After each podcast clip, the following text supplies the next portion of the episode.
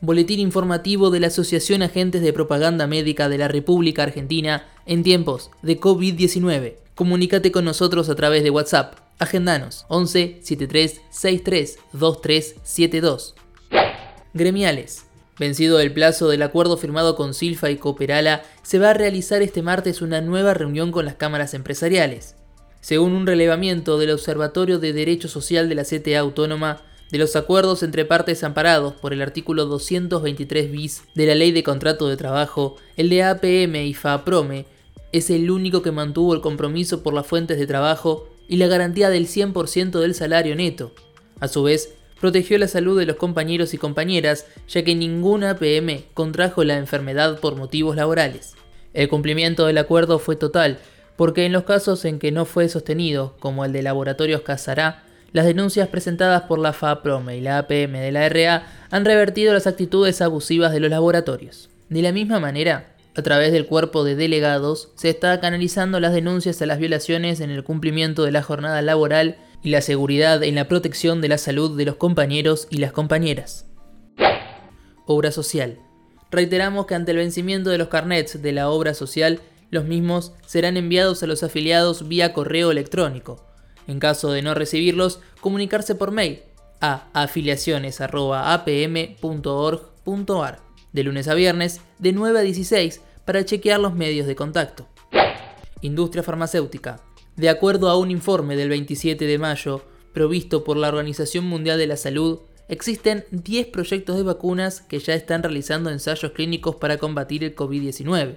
Cinco son desarrollados de laboratorios chinos, como CanSino, Wuhan Institute, Beijing Institute, Sinovac e Institute of Medical Biology de la Universidad de Ciencias Médicas de China. Cuatro estadounidenses, Moderna, Pfizer, Novavax e Inivio, y uno sueco-británico, AstraZeneca. Por su parte, 115 desarrollos se encuentran en una etapa de evaluación preclínica, es decir, etapa de testeos en laboratorios y en animales. La investigación que se encuentra en una fase más avanzada del ensayo, entrando en fase 3, es decir, de testeos masivos en humanos, es el proyecto de AstraZeneca en conjunto con la Universidad de Oxford. El laboratorio ha anunciado el comienzo de la producción pese a que el ensayo no está concluido y la efectividad de la vacuna aún no está comprobada. Si te interesa el tema, en nuestra página web encontrarás enlaces de interés para profundizar la información. Informe epidemiológico. En las últimas 24 horas se sumaron 769 nuevos casos en nuestro país, lo cual representa el mayor valor diario desde el inicio de la pandemia y el total de afectados es de 14.702, con una edad promedio de 37 años, mientras que el total de decesos es de 510 personas, 3,5% de casos detectados ya fueron dadas de altas 4.788 personas, un 32,5% del total. Aproximadamente el 80% de los casos se concentra en el área metropolitana de Buenos Aires, hasta el segundo cordón del conurbano, y solo en el día de ayer se detectaron 425 positivos en la ciudad de Buenos Aires y 299 en la provincia de Buenos Aires. En la última semana, el crecimiento se dio de manera similar en los barrios vulnerables y en el resto de los barrios de la ciudad de Buenos Aires. Por su parte, Brasil trepó al segundo puesto en cantidad de infectados en el mundo, detrás de Estados Unidos.